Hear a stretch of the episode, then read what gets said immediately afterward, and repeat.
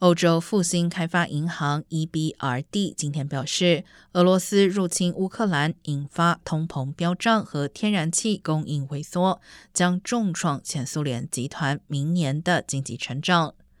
欧洲复兴开发银行成立于一九九一年，总部位于伦敦，主要目的在协助前苏联集团国家转型为自由市场经济，迄今已纳入中东和北非国家。